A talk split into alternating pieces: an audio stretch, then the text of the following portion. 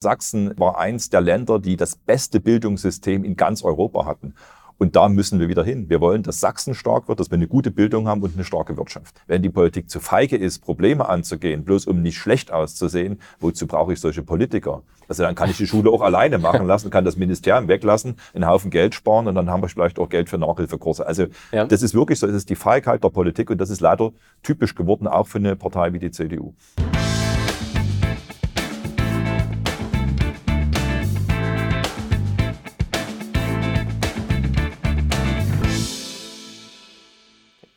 An sächsischen Schulen geht es immer chaotischer zu. Wir sehen Lehrermangel, Unterrichtsausfall, immer mehr Migranten an der Schule, zunehmende Gewalt und zu guter Letzt wird das Leistungsniveau unserer Schüler auch immer schlechter.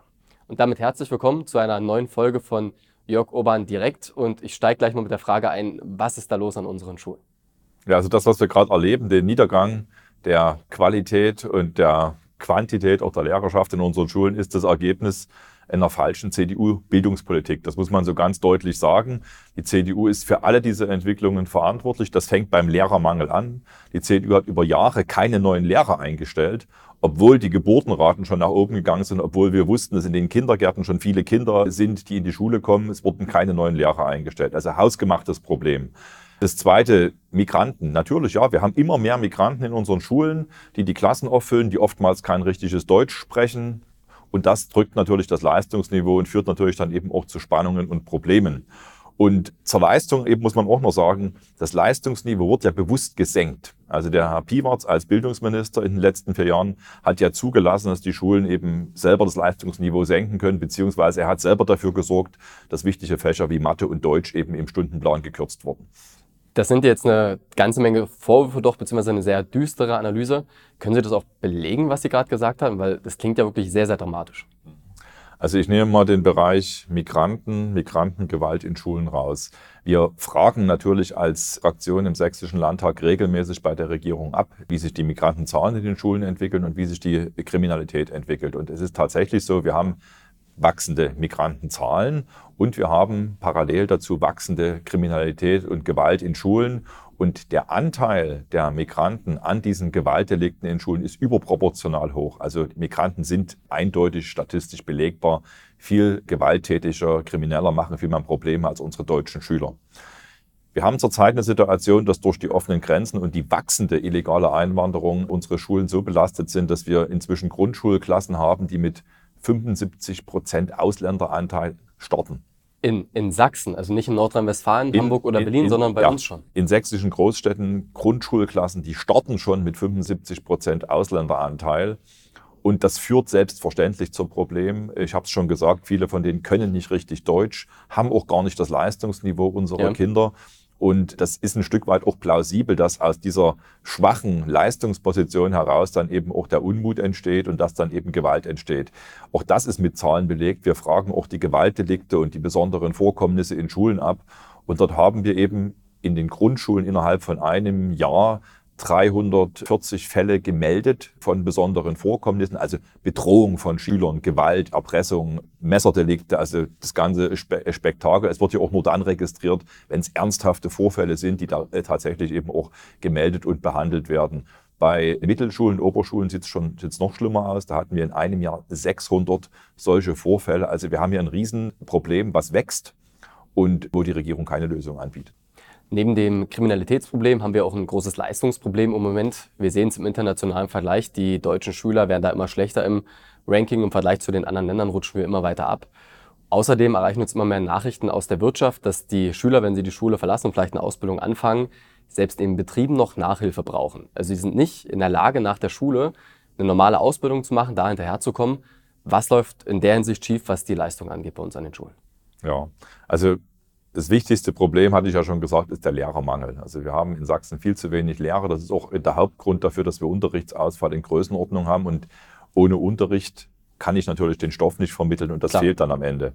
Dazu kommt, dass vor dem Hintergrund des Lehrermangels der Wochenstundenplan überarbeitet wurde Und dort hat sich Herr Piewerts, unser CDU-Bildungsminister, dafür entschieden, wir kürzen bei Mathematik, wir kürzen bei Deutsch, wir kürzen bei Englisch.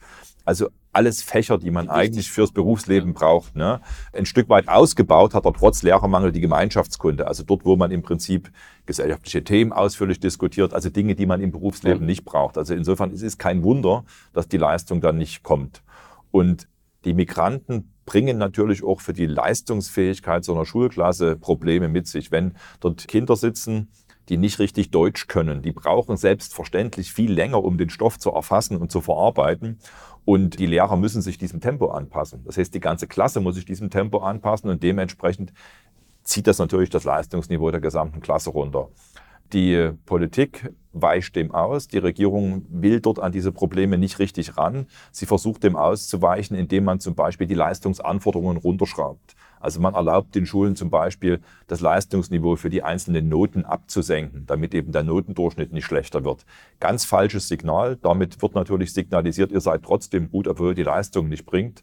Und das geht ja so weit, dass man jetzt diskutiert, ob man bis zur achten Klasse überhaupt noch Noten braucht oder ob man nicht bis dahin einfach irgendwie frei lernen kann. Jeder wie äh, er will, aber keiner wie er soll. Oder richtig, wie, richtig. Wie und damit sein? ist natürlich auch für die Schüler und für die Eltern jegliche Kontrolle der Leistungsfähigkeit der Schüler weg. Die mhm. können gar nicht mehr wissen, ist mein Kind gut, muss braucht mein Kind vielleicht auch vermehrt Unterstützung. Und das ist aber das Ausweichen der Politik vor den Problemen. Also man macht sich schön, ja. obwohl die Situation in den Schulen schlecht ist. Und genau da stelle ich mir immer die Frage, warum macht man das überhaupt? Also warum will man jetzt keine Noten mehr geben? Sucht man sich da als Vorbild vielleicht die Nationalmannschaft im Fußball, die in der Vorrunde rausfliegt, weil Leistung nicht mehr zählt oder die Leichtathleten bei der WM, die keine Medaillen mehr holen? Dieser gesellschaftliche Trend, dass Leistung immer weniger wert wird, man auch nicht werten soll. Warum macht man das oder wie kommt man auf so eine Idee überhaupt? Also der Vergleich mit dem Sport ist ganz interessant, weil das tatsächlich ein anderes gesellschaftliches Feld oft zeigt, wo der Leistungsgedanke völlig verschwunden ist inzwischen. Bei der Schule ist es so, ich hatte es gerade angedeutet, die Politik weicht dort den Problemen aus, weil wenn man die Probleme ernst nehmen würde, müsste man ja sagen, wir fordern die Leistung ein, und wenn dann die Eltern kommen und sich beschweren und sagen, mein Kind hat bloß eine 3, das hat eine 1 verdient, dann muss man eben auch gegenhalten, muss sagen, nein, ihr Kind mhm. ist nicht so gut, ihr Kind muss mehr machen, es muss sich hinsetzen oder müssen Sie als Eltern auch Druck machen. Also man muss gegenhalten. Man hat Konfrontation, denen man sich aussetzen muss und dasselbe gilt natürlich für das Migrantenproblem. Ich müsste dann als Politik sagen, ich lasse nur Schüler rein, die ordentlich Deutsch sprechen. Oder ich beschule die Ausländer, die Ukrainer separat, damit eben diese Sprachdifferenzen nicht auftauchen und damit das Leistungsniveau der deutschen Kinder nicht automatisch abgesenkt wird. Alles ist mit Konfrontation verbunden, mit hässlichen Bildern, wie es Frau Merkel immer gesagt hat.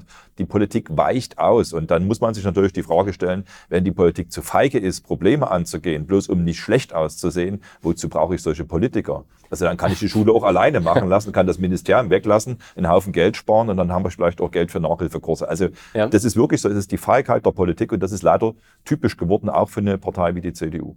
Und das ist tatsächlich schon der perfekte Übergang zu meiner letzten Frage, nämlich, Sie haben schon die anderen ähm, Politiker der anderen Parteien angesprochen, beziehungsweise der anderen Fraktionen hier im Sächsischen Landtag.